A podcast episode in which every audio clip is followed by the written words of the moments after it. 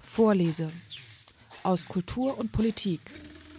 Jeden dritten Mittwoch im Monat auf FSK 93,0. El afeminado canta Ay, perdón. El afamado cantautor grabará para la firma discográfica.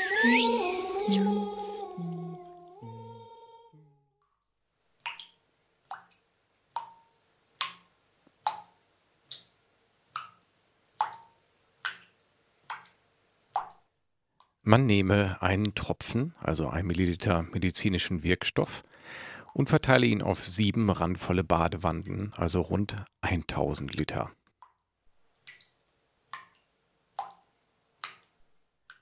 Man erhält die homöopathische Potenz D6. Ob Arnika, Belladonna oder Apis mellifica, rund 60 Prozent der Bundesbürger haben schon einmal Globuli genommen. Die kleinen, nicht gerade preiswerten Zuckerkügelchen gibt es zu Tausenden. Es soll allein rund 500 Globuli gegen verschiedene Arten des Kopfschmerzes geben. Die Homöopathie ist rund 200 Jahre alt und spaltet nach wie vor die Gemüter. Es scheint, als wenn man entweder glühender Befürworter oder aber glühender Gegner sein kann. Eine Verständigung ist oft nicht möglich. In der heutigen Ausgabe der Sendung Vorlese aus Kulturwissenschaft und Politik hier auf FSK 93,0 wollen wir einen genaueren Blick auf die Homöopathie werfen. Zu Gast in der Sendung ist Nathalie Grams, die selbst viele Jahre als klassische Homöopathin gearbeitet hat. Nach der Ausbildung zur Homöopathin war sie von 2009 bis 2015 ausschließlich homöopathisch tätig, seit 2011 in einer eigenen Praxis in Heidelberg. Als sie sich dann daran machte, in einem Buch die Homöopathie zu verteidigen, gerade war 2012 das Buch Die Homöopathielüge erschienen, merkte Grams recht schnell, dass sich ihr Buchprojekt in eine andere Richtung entwickeln würde. Sie gab in der Folge konsequenterweise ihre Praxis auf und gründete das Informationsnetzwerk Homöopathie. Bis heute schreibt, diskutiert und bloggt sie zu einem Thema, das die Gemüter spaltet. In der heutigen Sendung werden wir ausführlich die Frage besprechen, was bleibt von der Homöopathie. Guten Abend, Frau Grams. Guten Abend. Ja, Sie waren klassische Homöopathin und sind es nun nicht mehr. Was ist geschehen? Ja, da, da ist einiges geschehen und äh, nicht alles ist so ganz äh, von heute auf morgen passiert. Aber ich habe mich von der Homöopathie abgewendet und kritisiere sie heute auch sehr stark, weil mir manche Dinge aufgefallen sind, die ich als Homöopathin nicht gesehen habe oder vor allem nicht sehen wollte. Ja, ich hatte es im Eingangs zur Sendung schon erwähnt, mir ist es jetzt auch wie ein, ja, wie nennt man das denn, wie ein, wie ein Balken auf den Kopf gefallen als Journalist, weil ich einen Artikel zur Homöopathie geschrieben habe und dachte, okay, man kann über dieses Thema diskutieren, offen diskutieren. Es scheint so, als wenn es eins dieser gesellschaftlichen Themen ist, die irgendwie nicht diskutierbar sind. Wie kommt das? Es sind so zwei Lager. Man versteht sich gegenseitig nicht. Ich habe entweder Zustimmung bekommen oder blanke Kritik, blankes Entsetzen, wie ich sowas schreiben kann, wie ich das kritisieren kann. Naja, mein Buch war ja eigentlich der Versuch, genau diesem Grabenkampf oder diesem Lagerdenken ein, ein Ende zu bereiten und zu sagen, was kann man denn heute über die Homöopathie sicher sagen? Und ich hatte die Hoffnung gehabt, dass mir da Homöopathen zustimmen würden, aber auch Kritiker. Und dass man sich nachher, das war vielleicht ein bisschen naiv gedacht, gemeinsam an einen großen Tisch setzt und überlegt, was man mit der Homöopathie heute macht. Aber ich musste, wie Sie auch erfahren, dass das nicht möglich ist. Es ist nicht möglich, sachlich und ruhig über die Homöopathie zu sprechen, sich die Fakten anzugucken, sondern entweder man liebt sie oder man hasst sie oder man hat gute Erfahrungen gemacht oder man hat die eben nicht gemacht. Und ähm, warum das so ist, ist für mich auch heute immer noch schwer zu erklären. Ich denke am ehesten, weil es bei der Homöopathie um so eine Art Glaubenssystem geht. Mhm. Genau, man erlebt das ja in anderen Bereichen auch, dass da die Fronten unglaublich verhärtet sind und aufeinander prallen. Es hat quasi, also eine quasi religiöse Ebene zum Teil, hat man den Eindruck. Ja, auf jeden Fall. Auch, auch sehr emotional. Das ist, es wird immer gleich sehr emotional. Ja, ja, ja, genau. Und äh, es kommt dann auch automatisch der Beweis dafür, ich habe ähm, Erfolg gehabt, ich, ich bin geheilt worden. Aber da kommen wir im Laufe der Sendung nochmal zu. 2012 ist äh, das Buch Die Homöopathie-Lüge erschienen. Hatten Sie, war das bei Ihnen auch eine Initialzündung zu sagen, ich beschäftige mich damit oder haben Sie das Buch ganz ausgeblendet damals? Naja, ich hätte es ausgeblendet, wenn ich äh, weiter einfach nur klassische Homöopathin gewesen wäre. Das Blöde war, dass die Journalisten mich für dieses Buch interviewt hatten und ich wusste, das wird ein kritisches Buch. Ich war aber so von der Homöopathie überzeugt gewesen, dass ich gedacht habe, ich, ich, ich helfe denen quasi zu begreifen, wie toll die Homöopathie ist. Und dann wollte ich natürlich wissen, ob die mich da irgendwo erwähnt haben und habe mir das Buch gekauft und habe es gelesen, äh, zunächst einfach nur überflogen, ob ich da irgendwie drin vorkomme. Das komme ich nicht, aber ich habe auch nichts anderes gesagt als die Homöopathen, die zitiert werden. Und das hat tatsächlich eine Initialzündung ausgelöst, dass ich so wütend war, dass diese zwei Journalisten, die nicht mal Homöopathen sind, also auch keine guten Erfahrungen mit der Homöopathie gemacht haben, da so über die Homöopathie herziehen. Und das war der Startschuss zu der Idee, ein eigenes Buch zu schreiben, das quasi die Journalisten, aber natürlich auch damit alle Kritiker der Homöopathie aufklärt darüber, wie toll die Homöopathie ist. Mhm. Und in der Konsequenz, ich hatte es eingangs auch erwähnt, haben Sie dann konsequenterweise Ihre eigene Praxis aufgegeben, weil Sie einfach nicht mehr dahinter standen. Naja, das war ein Prozess. Dann ist aus der Verteidigungsschrift der Homöopathie ja immer mehr eine Denkschrift darüber geworden, was wir mit der Homöopathie im 21. Jahrhundert anfangen können. Also welche Teile können wir behalten, welche Teile müssen wir verwerfen. Und das hat gemündet in der ja, sehr schweren Entscheidung, meine eigene Praxis aufzugeben und die Homöopathie nicht mehr anzubieten. Gerade wenn man so einen Bruch hat, ich glaube, der Bruch fasziniert natürlich auch äh, die Menschen, deshalb werden sie wahrscheinlich auch öfter interviewt, weil das nicht so ein geradliniger Prozess ist, sondern sie haben beide Bereiche kennengelernt. Nochmal kurz so ein biografischer Rückgriff. Wie kam es dazu, dass Sie gesagt haben, ich werde klassische Homöopathin? Nee, ich bin zur Homöopathie, wie sicherlich viele andere Menschen auch, ähm, gekommen, dass ich so eine ganz persönlich eindrückliche Erfahrung meinte gemacht zu haben, in der ich dachte, die Homöopathie ist so toll, die hat mir so gut geholfen und ähm, das ist unzweifelhaft, dass das an der Homöopathie lag.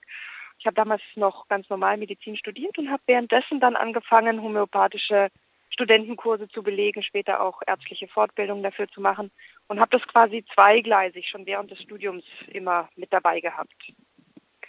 Und ja, später hatte ich dann das Angebot, eine homöopathische Privatpraxis zu übernehmen, während ich in meiner Facharztausbildung war. Habe die dann abgebrochen, die Praxis übernommen und später meine eigene Praxis aufgemacht und äh, war dann wirklich voll drin. Habe nur homöopathisch behandelt und hätte Stein und Bein geschworen, dass das die Nonplusultra-Methode ist. Mhm. Wie es ja scheinbar sehr vielen Menschen geht, mir, mir einschließlich, da muss man ja auch zu seiner eigenen Biografie stehen. Also auch ich mhm. habe immer mal selbst Kügelchen verwendet, Globuli oder den Kindern gegeben. Dieser Klassiker, wenn die Kinder fallen, gibt man Anika und fragt ja. sich dann jetzt im, im Nachhinein, Währenddessen ist auch, aber das ist jetzt nochmal verstärkt, warum eigentlich? Und jetzt hat dann mal ein Freund die Frage aufgeworfen, hattest du eigentlich eine Kontrollgruppe, die es nicht bekommen hat oder hast du auch mal Stürze ohne gemacht? Wie wären die verlaufen? Da kommt man dann ins Grübeln. Aber genau darum geht es ja jetzt auch, Entschuldigung, in der Sendung, dass wir zu Beginn, so haben Sie Ihr Buch auch nochmal aufgebaut, einen Blick auf die Homöopathie werfen, weil ich glaube, es gibt da ja, wir haben es gerade schon besprochen, so ein Stück weit auch einen Glaubenskrieg. Man glaubt an eine sanfte, natürliche Heilweise mit ähm, Kügelchen, die keine Nebenwirkungen haben. Man vertraut Homöopathen, weil sie ein ganzheitliches Bild haben. Aber bei vielen ist eigentlich überhaupt nicht klar, was eigentlich genau Homöopathie ist. Sie sagen ja auch, die Homöopathie gibt es nicht. Dennoch vielleicht jetzt einmal der Versuch, sie etwas klarer einzugrenzen. Ja, ich denke, das häufigste Missverständnis ist, dass Homöopathie mit Naturheilkunde gleichgesetzt wird, was sie nicht ist. Und ich glaube, viele Menschen wissen auch nicht, wie alt sie ist und zu welcher Zeit sie erfunden wurde und wie sehr sich unsere normale Medizin, unser normales Wissen und auch die Naturwissenschaft seither weiterentwickelt haben, sodass man ganz anders auf die Homöopathie heute drauf gucken kann, als der Erfinder Samuel Hahnemann das vor ungefähr ja, 200 Jahren äh, getan hat. Ja, es war eine Zeit vor 200 Jahren, wo es ja noch die Entdeckung von ähm, Bakterien und Viren noch äh, überhaupt nicht bekannt war. Genau, das war eine sehr brachiale Medizin zu dem Zeitpunkt auch mit Aderlässen, Brechkuren.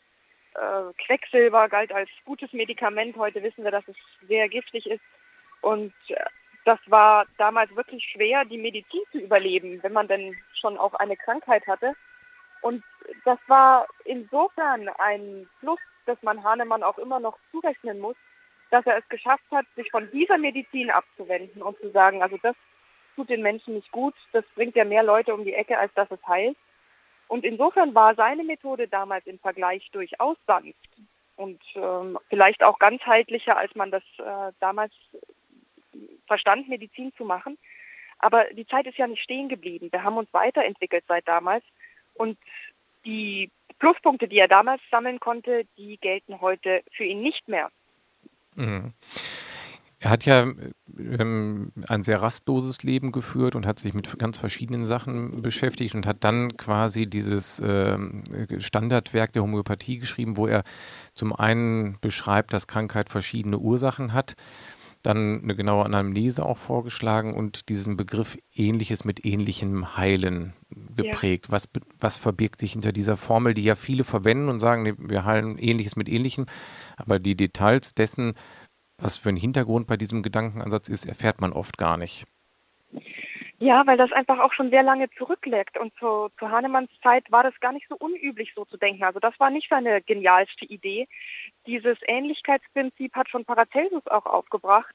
Und da hatte man einfach so die Vorstellung, dass Dinge, die ähnlich heißen, ähnlich aussehen oder irgendwie, ja, wo die Form ähnlich ist, dass die auch wieder für Ähnliches irgendwie gut sein sollen. Man, man dachte zu der Zeit zum Beispiel, dass Walnüsse die Walnusshälften sehen ja aus wie so ein halbes Gehirn, dass die sehr gut sind für Gehirnkrankheiten. Oder Bohnen galten als Heilmittel für Nierenerkrankungen, weil die Form sehr ähnlich ist. Und, und aus dieser Idee heraus hat er eben gesagt, es geht bei Krankheiten nicht darum, die nur zu bekämpfen, sondern man muss ihnen was Ähnliches quasi zur Verfügung stellen, sodass die Lebenskraft, von der er ausgegangen ist, die auch nicht seine Erfindung war, die Vis Vitalis äh, ist eine uralte Vorstellung der Medizin oder auch der Philosophie, dass man dann quasi diese Lebenskraft beeinflussen könne und das wäre eigentlich das Einzige, was zu einer Gesundung, zu einer wirklichen Gesundung führen könnte, wenn man immer nur die Symptome sozusagen niederklüppelt äh, oder ausbrechen lässt äh, durch eine Brechkur, dann heilt man den Patienten nicht, dann schwächt man ihn nur. Und der letzte Teil stimmt, man schwächt Patienten mit einer Brechkur, aber das ist noch keine Gesamtaussage darüber, dass äh, Symptome eigentlich oder Krankheit eigentlich anders geheilt werden kann als durch das Ähnlichkeitsprinzip. Jetzt kann ich mir als Laie noch vorstellen, dass man eine Walnuss isst bei Gehirnleiden, weil sie ähnlich aussieht, weil man wirklich etwas in der Hand hat, was man dann essen kann und was materiell ist. Diese Erfindung der Potenzen, die heute in Globuli gemündet ist, wie kam es dazu? Also, weil das ja auch ein Teil von Hahnemanns äh, Wirkprinzip ist, bis heute unhinterfragt angewendet wird. Wie kam es dazu, diese Dinge zu potenzieren und nicht die ganze Walnuss zu nehmen? Ja, das war eigentlich auch wieder eine schlaue Idee. Also Hahnemann an sich war, denke ich, ein Vorreiter seiner Zeit. Er hat einfach gemerkt, wenn man Patienten giftige äh, Substanzen gibt, dann schwächt es die Patienten. Und äh, seine Idee war, die giftigen Substanzen so sehr zu verdünnen, dass sie quasi unter die Giftigkeitsschwelle in ihrer Dosierung rutschen und äh, dann wäre das für den Patienten nicht so schädlich. Er kam aber dann leider auf die fälschliche Idee, weil er diese verdünnten Mittel einmal auf seinem Pferdewagen transportierte und die dort ordentlich durchgeschüttelt wurden, äh, und er meinte danach, dass es dem Patienten noch viel besser geholfen hätte, dass man diese Potenzierung durchführen müsste. Also die Verdünnung wurde noch größer, so groß, dass von der ur ursprünglichen Wirksubstanz nichts mehr vorhanden war. Aber er meinte, durch diesen Schüttelprozess bei der Verdünnung etwas Wesenhaftes oder Geistartiges aus der Wirksubstanz heraus zu potenzieren. Und das wäre dann das, was wiederum auf die geistartige Lebenskraft wirken könnte. Und da hat er sich leider getäuscht. Weil in den Stoffen äh, chemisch oder physikalisch oder wie auch immer nichts nachweisbar ist. Ja, weil wir heute wissen, dass die schrittweise Verdünnung, die man bei der Potenzierung durchführt, nur eine Verdünnung ist. Dieses äh, Zuführen von Schüttelenergie führt nicht dazu, dass die Wirksubstanz irgendwie in einen anderen, in eine andere Dimension übergeht sozusagen. Mhm.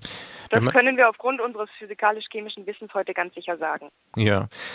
Ich stelle mir, also ich bin jetzt da auch in dem Prozess neugierig geworden. Da hatte ich jetzt auch überlegt, mich dann nochmal an die DAU zu wenden, die ja homöopathische Mittel herstellt und vertreibt, ob man da mal eine Werksführung machen darf, weil ich mir überhaupt nicht erklären kann, wie sieht das denn konkret aus? Wenn ich jetzt denke an Apis mellifica, ist das richtig Bienengift? Ja. Ja. Ja, Apis ist die ganze Biene. Oder die ganze Biene, schreddern die eine ganze Biene und kommt die dann ähm, in einen Bottich mit Wasser, wird sie verrührt? Wie funktioniert das genau? Also die, die meisten Homöopathiker werden zunächst verrieben. Also auch eine Biene würde zunächst verrieben werden, quasi in einem Mörser, sodass das nur noch Bienenpulver ist. Und das wird dann in einem festgeschriebenen Verhältnis, das ist im homöopathischen Arzneibuch alles genau aufgezeichnet, verdünnt mit Wasser oder Alkohol oder einem Lösungsmittelgemisch. Und daraus entstehen dann die jeweiligen äh, Urtinkturen. Und wenn man jetzt quasi einen Tropfen dieser Urtinktur mit neun Tropfen Lösungsmittel vermischt, hätte man die D1. Wenn man sie mit 100 Tropfen Lösungsmittel vermischt, hätte man die C1.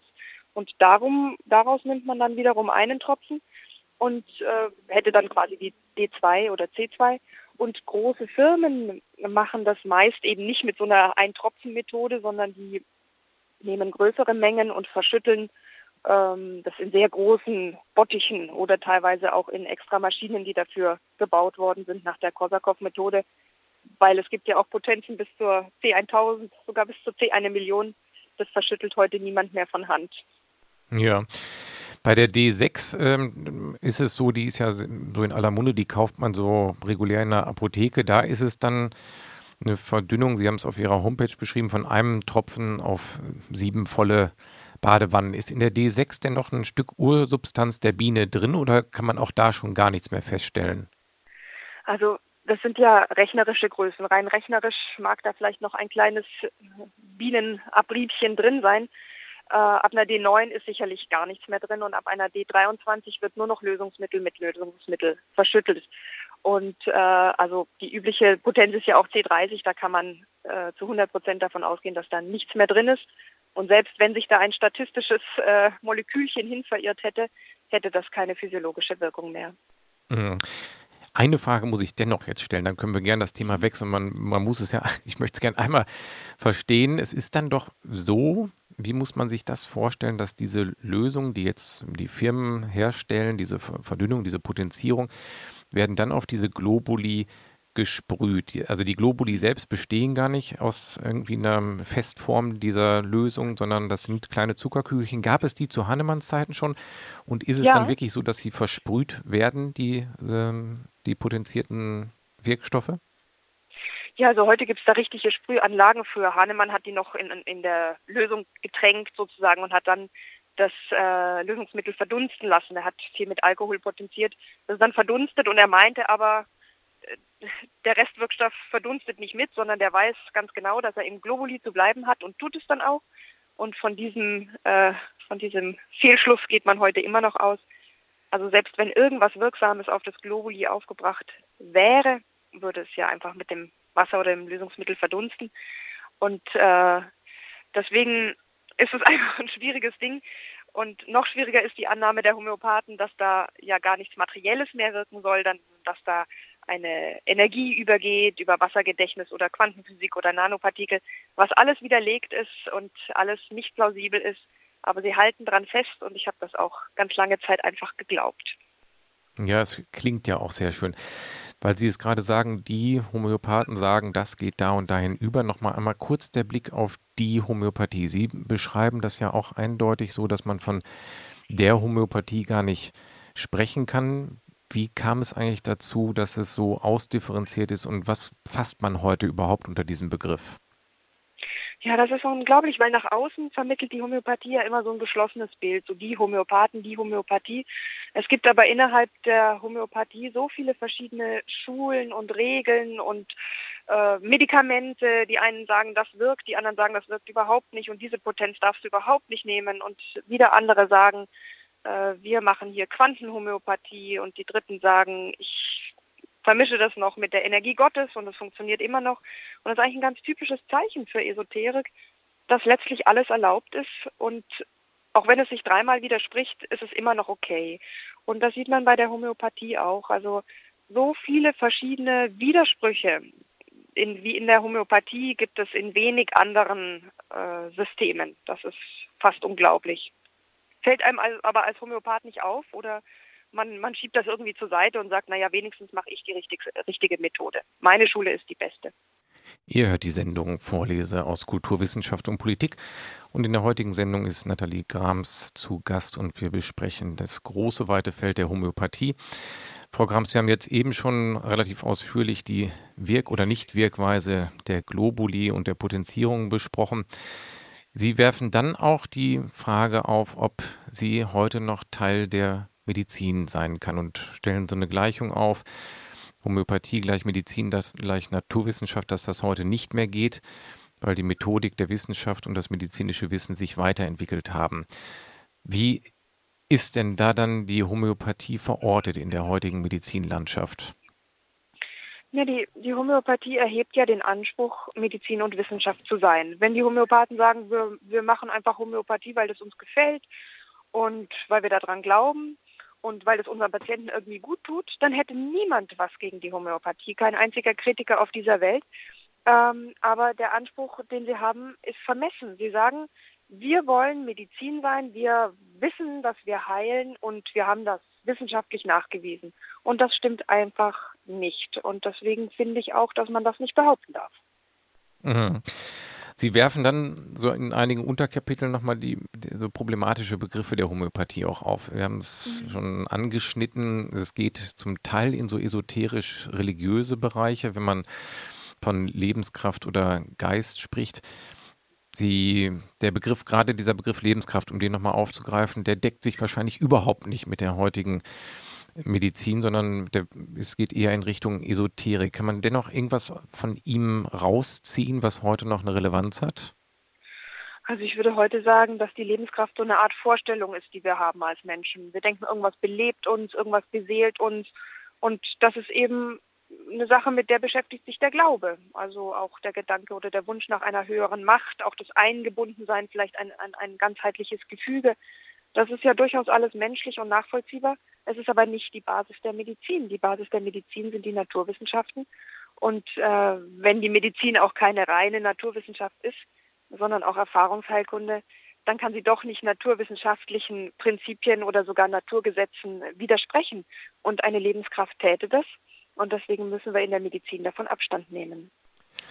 Nichtsdestotrotz hat man ja als Patient, der nun ich ja auch bin, Sie ja wahrscheinlich als Ärztin ja auch trotzdem schon manchmal das Gefühl, und das muss man ja auch einmal benennen, dass unser Medizinsystem sich von Zeit für den Patienten verabschiedet hat, hin zu Fallstatistiken, Fallpauschalen sich verwandelt und wandelt auch immer noch im Prozess, wo die Menschen konfrontiert sind mit den Sachen, nee, für Sie haben wir keine Pauschale mehr in diesem Quartal, kommen Sie im nächsten Quartal wieder.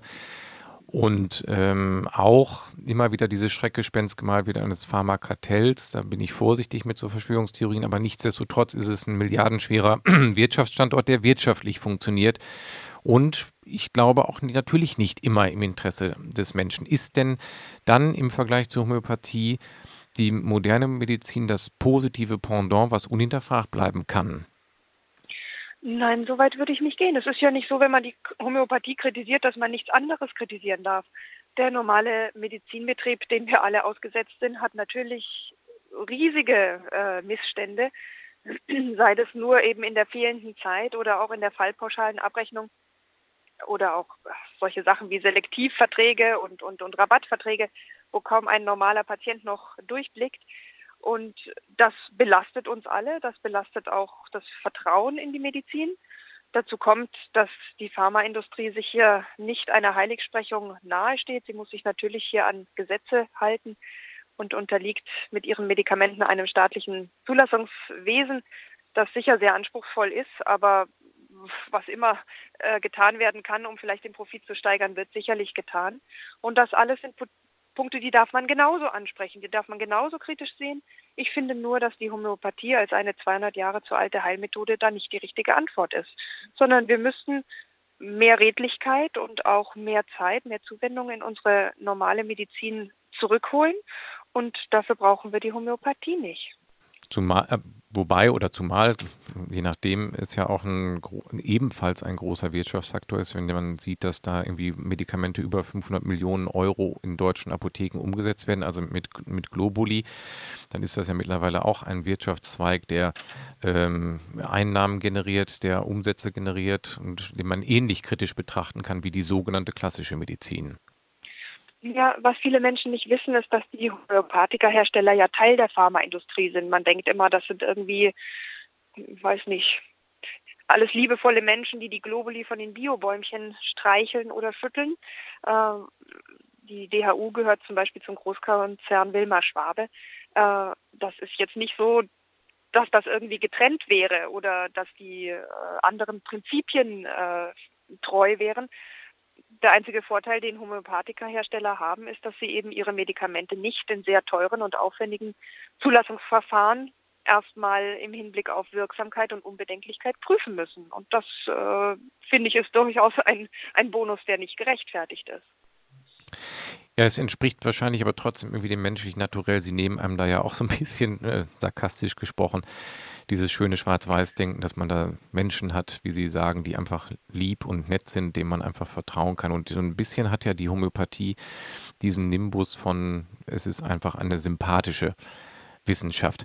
Da würde ich jetzt auch gerne nochmal den Bogen schlagen hin zu den Patienten und Klienten, die die Homöopathie in Anspruch nehmen. Es ist ja so, dass wir jetzt etwas kritisch diskutieren hier während wir wahrscheinlich danach richtig viel um die Ohren kriegen, weil es unglaublich viele Menschen gibt, die die Homöopathie in Anspruch nehmen, die die Krankenkassen so wählen, dass äh, die die auch abdecken. Das war ja gerade diese, dieser Konflikt mit der Technikerkrankenkasse, ähm, die einfach auch ganz klar gesagt hat, nein, das wird gefordert von den Leuten, gerade von jungen Patienten, also machen wir es.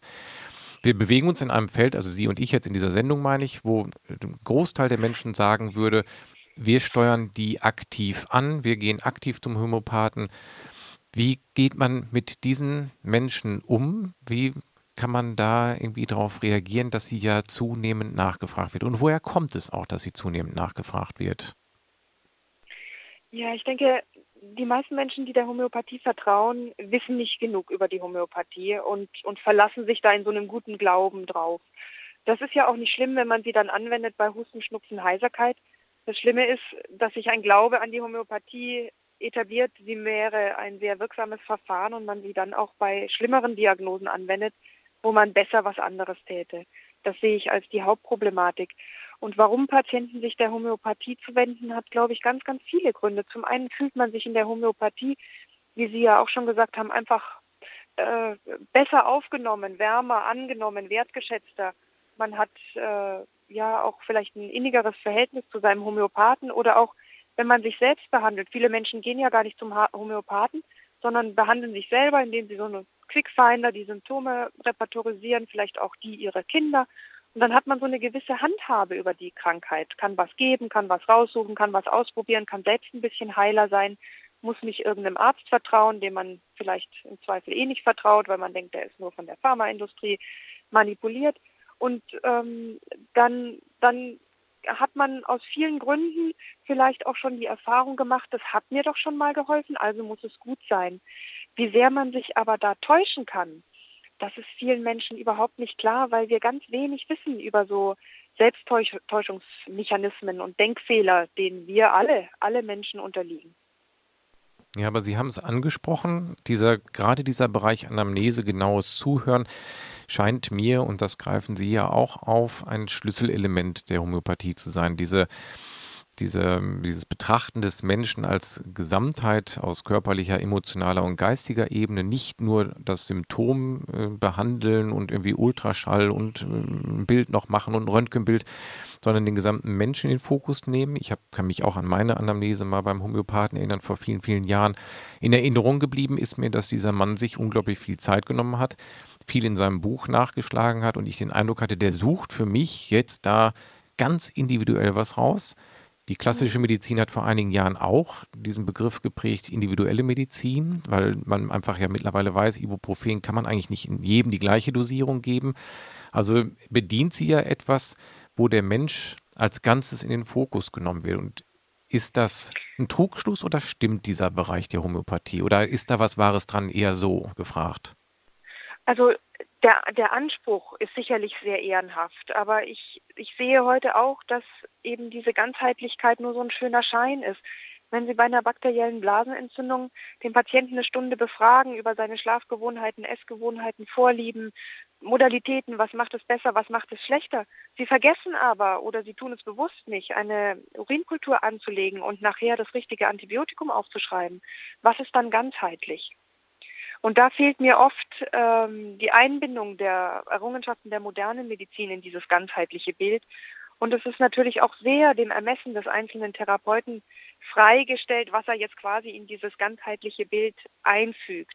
Trotzdem finde ich den Anspruch, den Patienten nicht auf ein Symptom zu reduzieren und ihn quasi damit zack, zack wieder aus der Praxis raus zu befördern, super gut und ich würde mir mehr davon in der normalen Medizin wünschen. Hm. Also ist das schon ein, sehen Sie das so, dass es ein Element ist oder ein, eine Facette dessen, warum die Homöopathie so stark angesteuert wird von Patienten? Auf jeden Fall. Ich denke, es ist die Zeit und die Zuwendung, die man beim Homöopathen erhält, die viele Patienten an die Homöopathie binden. Jetzt ist natürlich dieser Brückenschlag, wenn man die Frage jetzt stellt, die ja bleibt, Homöopathie neu gedacht. Das ist ja kein Titel, der vermuten lässt, dass Sie sagen, Homöopathie streichen wir, sondern Sie werfen ja einen etwas differenzierten Blick darauf. Trennen wir das jetzt nochmal ganz klar. 200 Jahre Homöopathie gibt es. Welche Bereiche würden Sie sagen, sind komplett obsolet? Die müssen wir komplett sofort sein lassen. Welche Bereiche lohnen eine genaue Betrachtung und haben noch ihre Berechtigung in der, in der heutigen Medizin des 21. Jahrhunderts? Also was wir auf jeden Fall verwerfen können, ist die Idee der Potenzierung und des Ähnlichkeitsprinzips. Die Vorstellung einer Lebenskraft können wir allenfalls als Vorstellung gelten lassen, nicht als medizinische Tatsache oder gar naturwissenschaftliche Größe. Aber was wir von der Homöopathie lernen können, ist, dass die Arzt-Patienten-Interaktion sehr, sehr wichtig ist und auch, dass der Körper offensichtlich über sehr viel mehr ähm, Selbstheilungsfähigkeit verfügt. Äh, denn bei der Homöopathie schafft das ja mit Hilfe der Suggestion die zum Beispiel durch die Globuli oder durch die Art, wie der Therapeut mit einem umgeht, äh, gegeben wird, äh, mit vielen Erkrankungen sehr gut zurechtzukommen und darauf zu vertrauen, dass es nicht für jede, jede Bagatelle ein Medikament braucht und dass man immer sofort äh, zum Arzt gehen muss und dort sofort ein Antibiotikum nehmen muss, was ja im Übrigen kein Arzt tut, aber diese Mehr kursiert eben einfach so, da mehr auf den Körper zu vertrauen ist, denke ich, was, was wir von der Homöopathie heute absolut lernen können und insgesamt vielleicht auch die Bedeutung von Placebos können wir durchaus noch wichtiger einschätzen, als wir das in der Medizin tun. Ihr hört die Sendung Vorleser auf FSK 93,0 und zu Gast ist Nathalie Grams, die heute Rede und Antwort zum großen Themenkomplex Homöopathie steht. Frau Grams, im Nachdenken jetzt nochmal über Ihr Buch und über Ihre Haltung zur Homöopathie habe hab ich subjektiv den Eindruck, Sie sind nochmal einen Tacken kritischer geworden als zum Zeitpunkt des Erscheinens des Buches. Liege ich da richtig oder ist das ein subjektiv, subjektives Gefühl? Ja, das liegen Sie richtig. Das ist mir auch aufgefallen, weil ich äh, ja durch Ihre Fragen auch an viele Textteile meines Buchs erinnert worden bin und gemerkt habe, dass ich mich da deutlich auch nochmal verändert habe in den letzten zwei Jahren. Das Buch ist ja jetzt seit zwei Jahren draußen und die Zeit ist auch bei mir da nicht stehen geblieben. Ich habe mich ja mit sehr, sehr vielen äh, Themen in der Medizin und auch zum Beispiel im Bereich Placebo-Forschung beschäftigt und war ganz erstaunt, was alles gewusst wird, was aber leider ich nur nicht wusste. Und insofern hat sich meine kritische Haltung an manchen Punkten noch mehr verstärkt. Und das haben Sie auch richtig bemerkt. Ja, also insofern ist Zeit für eine zweite, zweite überarbeitete Auflage dann irgendwann. Aber Sie haben den, den Bereich, knüpfen nochmal inhaltlich an den Bereich Placebo an und nochmal an die, jetzt bringe ich meine Erfahrung nochmal rein in Vorbereitung, also wo es, wo ich mit Menschen konfrontiert bin, die sagen, ja, aber ja, kritisch, man darf kritisch drüber sprechen, das ist aber nur so postuliert, weil man darf es nämlich eigentlich nicht, weil dann kommt die Argumentation, ich bin geheilt worden, meine, meine Hunde sind geheilt worden und mein Kind ist auch geheilt worden. Dieser Placebo-Effekt scheint ja mit diesen Globuli doch irgendetwas beim Menschen zu bewirken. Jetzt vielleicht nicht bei allen, aber es gibt immer wieder Beispiele, wo Menschen sagen, Mir hilft das aber. Wie geht man mit diesem Placebo denn um? Kann man die Homöopathie einfach behalten und man gibt einfach nur Zuckerkügelchen und lässt, man stellt die günstig her? Aber das glaubt ja kein Mensch dann wahrscheinlich. Naja, es gibt ja auch Placebo-Studien äh, mit offenen Placebos, wo Patienten gesagt wurde, das hier ist nur ein Placebo, aber es ist bestätigt, dass Placebo helfen kann.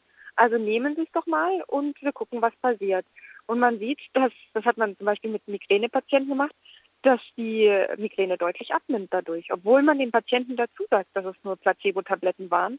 Und das zeigt, glaube ich, wie deutlich äh, wir beeinflussbar sind, wenn uns jemand Hilfe anbietet, wenn uns jemand vermittelt, ich kann dir helfen und sei es nur mit einer Scheintherapie. Und dieser Effekt tritt natürlich bei der Homöopathie auch auf. Und er tritt auch auf, wenn man seine Kinder oder seine Tiere homöopathisch behandelt. Entweder indem man einfach selbst das Gefühl hat, man kann was tun, man konnte helfen, man beruhigt sich auf eine gewisse Weise, man strahlt eine Souveränität aus oder auch eine Ruhe, eine Kompetenz, die sich eben gerade bei Kindern und Tieren, die so ganz feine Antennen der Wahrnehmung für ihre Bezugspersonen haben, auf jeden Fall vermittelt. Und man darf ja auch nicht vergessen, dass man mit der Homöopathie immer auf Zeit spielt. Wenn ich also jetzt Globuli heraussuche, dann waren es vielleicht noch nicht die richtigen, dann suche ich wieder welche raus und bei dem dritten Kügelchen wird es dann endlich besser und man sagt, naja, siehst du, die Homöopathie hat wieder geholfen. Man vergisst aber, dass in der Zwischenzeit drei Stunden oder auch drei Wochen vergangen sind und in dieser Zeit die natürliche, der natürliche Verlauf der Krankheit sowieso zu einem Ende gekommen ist und äh, dass extreme Zustände im Körper nie lange Zeit aufrechterhalten werden. Und das spielt quasi alles der Homöopathie äh, zu, dass sie als wirksam erlebt wird, auch bei Kindern und Tieren. Sie haben es so beschrieben, jetzt hoffe ich, dass die veränderte Frau Grams das auch noch so sieht, dass die, ich fand das Bild eigentlich ganz passend, dass die Globuli eigentlich ein Träger der Informationen sind, nämlich nicht einer Geistinformation, sondern der Informationen, die der Homöopath mit einem gemeinsam dort rausgesucht hat. Und äh, das eigentlich eher die Information ist, die dann zu, zu, einer Autosuggestion führt. Ist das immer noch so, dass Sie es so sehen mit ihrer, ja. nach Ihrer Beschäftigung mit Placebos? Ja, auf jeden Fall. Ich denke, ein Placebo ist umso wirksamer, je stärker es mit einer Bedeutung aufgeladen ist. Und diese individuelle Zuschreibung, die der Homöopath den Globuli versieht oder auch äh, die ich den Globuli selber versehe, wenn ich mich mühsam durch ein Reparatorium durchgearbeitet habe, die haben einen positiven Effekt. Und dieses Gefühl, das wird helfen, das wird nicht nur überhaupt helfen, sondern das wird dir bei deinen ganz individuellen, persönlichen Beschwerden helfen. Das ist eine unglaubliche Suggestion und äh, da wissen wir auch aus der Placebo-Forschung, dass das dann auch wirklich physiologische äh, Verbesserungen auslösen kann. Also diese Verbesserung ist dann nicht nur Einbildung. Und ähm, das ist allerdings bei jeder Art der Therapie, die wir unternehmen, der Fall. Das gehört nicht nur der Homöopathie, das ist immer so. Und die spezifische oder die, die moderne Medizin oder die normale Medizin kann halt einen Placebo-Effekt plus eine spezifische Wirkung bieten. Die Homöopathie kann nur das bieten und das ist natürlich ein etwas größeres Manko, zumal sie das ja auch nicht offen zugibt. Spinnen wir mal einen Gedanken weiter. Jetzt meinen, ganz ehrlich gesprochen. Frau Grams ist äh, Bundesgesundheitsministerin. Würden Sie die homöopathischen Leistungen aus dem Katalog der gesetzlichen Krankenkassen streichen komplett und würden diesen Aufschrei in Kauf nehmen oder müssten auch Sie da irgendwie einen langen Prozess in Kauf nehmen, bis man das irgendwie da rausnimmt? Oder wollen, macht es überhaupt Sinn, es da rauszunehmen, weil man ja eine große Patientenschaft gegen sich aufbringt? Naja, jetzt bin ich ja zum Glück keine Politikerin und kann mir erlauben zu sagen, ich würde es rausnehmen. Ich weiß natürlich, dass die Politik nicht so einfach äh, funktioniert. Da muss man sich dann mit Kollegen in der eigenen Fraktion oder auch in der Koalition abstimmen.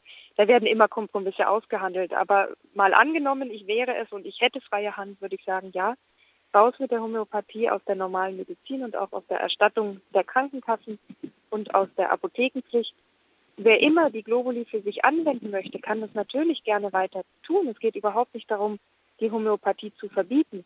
Aber ich würde sie nicht mehr als Teil der Medizin sehen und würde dafür auch die entsprechenden Maßnahmen dann ergreifen wollen.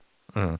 Äh, ich wollte, verstehen Sie mich nicht falsch, ich wollte Sie jetzt nicht zu diktatorischen Maßnahmen verleiten, überhaupt nicht, sondern es ist eher wirklich die grundsätzliche Frage, weil die stelle ich mir dann ähm, von der Politik mal weg. Also es wäre jetzt auch für Sie als ähm, Mitglied des Informationsnetzwerkes Homöopathie, so dass Sie diese Forderung aufstellen würden und sagen, das hat in dem Katalog der erstattungsfähigen Therapien nichts mehr zu suchen heutzutage? Ja, wir haben ja im Informationsnetzwerk Homöopathie quasi eine Arbeitsgrundlage. Das ist unsere Freiburger Erklärung zur Homöopathie. Kann man auch auf unserer Homepage einsehen. Kann man im Übrigen auch unterzeichnen, wenn man dafür ist. Und da haben wir eben diese Sachen festgelegt. Wofür stehen wir? Worüber oder was wollen wir erreichen? Und die Punkte, die ich gerade genannt habe, gehören da eben dazu. Und es ist vielleicht wirklich nochmal ganz deutlich zu sagen, es geht nicht darum, etwas zu verbieten. Wir sind ein freies, demokratisches Land. Kein Mensch wird die Homöopathie verbieten. Aber wir finden, sie ist kein guter Teil der Medizin. Und wer immer außerhalb der Medizin mit der Homöopathie weiter zu tun haben möchte, das äh, das geht uns überhaupt nichts an und da werden wir uns auch überhaupt nicht einmischen. Ich muss, ich mache jetzt nochmal einen Schritt zurück, weil gleich würde ich gerne nochmal ausführlicher zum Informationsnetzwerk kommen. Aber vorher noch einmal die Frage, bevor ich die vergesse. Sie stellen dem der Homöopathie ja auch eine Wissenschaftlichkeit entgegen, eine also studiengeleitete Absicherung von Ergebnissen, wissenschaftlicher Fortschritt. Im Buch, Sie sagen aber selbst, es ist jetzt natürlich schon ein paar Jahre alt, verwenden Sie selbst oft Wikipedia-Einträge, was ja wahrscheinlich bei Menschen, die jetzt sagen, hm, die, ähm, die Kritik nehme ich nicht an, weil sie arbeitet ja selbst gar nicht wissenschaftlich. Wie kam es mhm. dazu, dass Sie doch sehr häufig auf Einträge von Wikipedia zurückgegriffen haben und gerade beim Begriff Geist zum Beispiel nicht auf irgendwelche philosophischen Texte? Ja, das war eine Idee vom Verlag und mir. Springer ist ja ein Wissenschaftsverlag und die haben damit auch ein Experiment gewagt. Und wir müssen beide zugeben, das ist gescheitert. Wir hatten beim Zielpublikum ja vor Augen, dass das vor allem Laien sind und nicht Wissenschaftler, die das Buch lesen. Also möglicherweise Menschen, die noch nie eine medizinische Studie oder einen Fachtext, einen wissenschaftlichen Fachtext, die ja oft auch auf Englisch sind, gelesen haben, die vielleicht auch gar nicht so genau wissen, wie kommt man denn jetzt in PubMed oder Google Scholar oder welche Plattform auch immer man nutzt. Und auf Wikipedia ist es ja so, das ist keine Quelle, aber es verlinkt auch viele Quellen und die Texte sind auf Deutsch.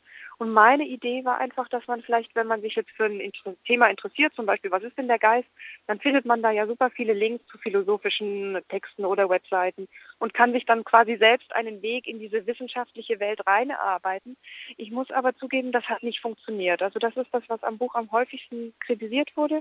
Und der Versuch, quasi Wissenschaft durch diese niedrige Schwelle anzubieten, hat leider nicht funktioniert. Und das sehe ich auch ein. Also das hat, das ist sicher ein, ein berechtigter Kritikpunkt. Mhm.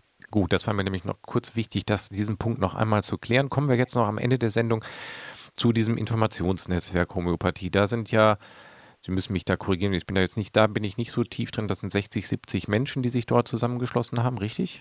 So ja. Dreh. Wie kam es dazu und was ist Ziel dieses Netzwerkes und wie arbeiten Sie gerade aktuell?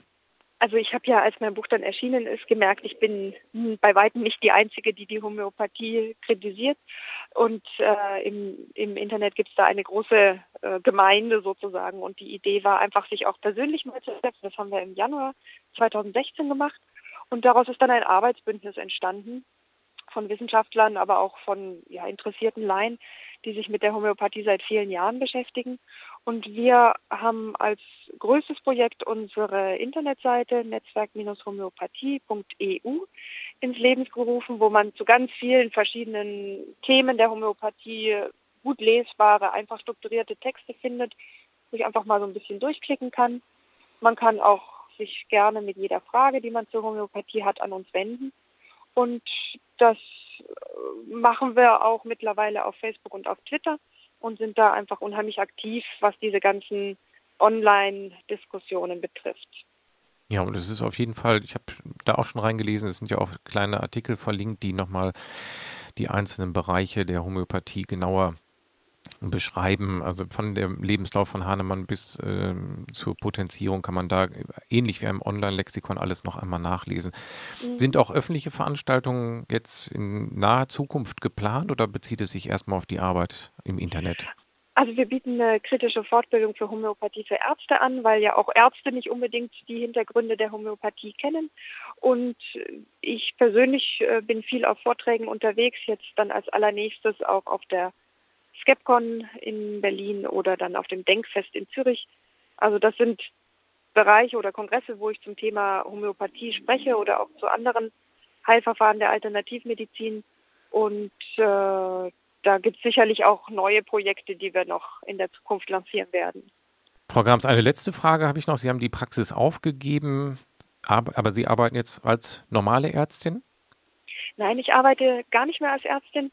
Ich bin äh, jetzt angestellt bei den Skeptikern bei der Gesellschaft zur wissenschaftlichen Untersuchung von Parawissenschaften. Ein bisschen langer Name, WUP ist kürzer, ja. ähm, mit einer kleinen Teilzeitstelle und über den Konsumentenbund als Wissenschaftskommunikatorin. Das heißt, ich kläre auf über Wissenschaft in der Medizin, aber auch über ja, allgemein allgemeine Themen, äh, Verschwörungstheorien, Impfgegnerschaft, also diese ganzen heiß diskutierten ja. Themen. Und ein Teil meiner Arbeit ist eben auch die Tätigkeit für das Informationsnetzwerk, wobei das wirklich nur ein, ein kleiner Teil ist. Ja, okay, dann kennen Sie. Die meiste ja, Arbeit, die wir da leisten, ist ehrenamtlich. Ja, aber dann kennen Sie wahrscheinlich, ich hatte erzählt ja, dass wir zwei Sendungen zu Verschwörungstheorien ähm, handelten mit Sebastian Bartuschek, der ja auch bei der GWUP tätig ja, ist. Genau. genau. Ja. ja. also da mhm. schließt sich dann der Kreis. Frau genau. Grams, dann äh, sind wir am Ende der heutigen Sendung angelangt und ich möchte mich ganz herzlich bedanken, dass Sie die Zeit gefunden haben, hier ausführlich zum Thema Homöopathie Stellung zu beziehen und wünsche Ihnen in Ihrer weiteren Tätigkeit viel Erfolg und äh, mit dem aufklärerischen Gedanken etwas mehr noch über die Homöopathie aufzuklären. Vielen Dank. Ja, ich danke mich, bedanke mich auch. Schönen Abend. Ja, tschüss. Tschüss.